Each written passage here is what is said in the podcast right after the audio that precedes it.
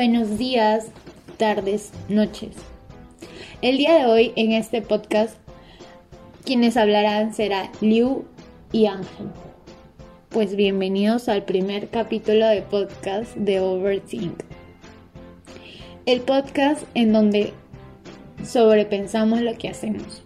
En el capítulo de hoy hablaremos de nada más y nada menos que de los derechos humanos declaración que fue proclamada por la Asamblea General de las Naciones Unidas en París el 10 de diciembre de 1948, siendo 30 artículos que permiten respetar la integridad, que reconocen y protegen la dignidad de todos los seres humanos.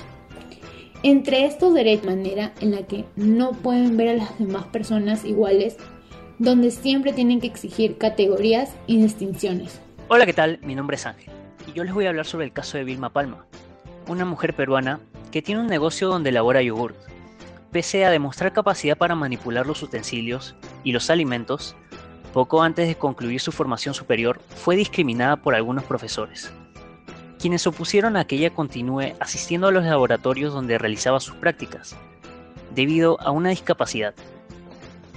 Me trataban tan mal, decían que esta discapacitada no debe trabajar nunca, Sentí un dolor tan grande dentro de mí, una impotencia de querer decirle, ¿por qué no me preguntas si yo puedo o no puedo? Expresó Vilma en una entrevista. No por tener una discapacidad debemos ser discriminados, o que este sea un impedimento para poder desenvolverse eficientemente en el ámbito laboral. Existen muchas personas en el mundo que fueron discriminadas por tener alguna discapacidad, pero hoy en día son grandes atletas, actores, políticos, empresarios, etc., lo mejor que puedes hacer para lograr tus metas es no rendirte, demostrar que eres lo suficientemente capaz de lograr lo que te propongas. A continuación, elaboramos algunas soluciones para contribuir y cambiar al mundo.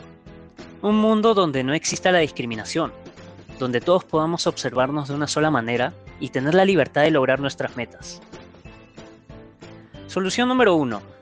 Mayor concientización sobre los derechos. Que cada persona conozca y respete los derechos de forma que se mantenga un respeto mutuo entre todas las personas.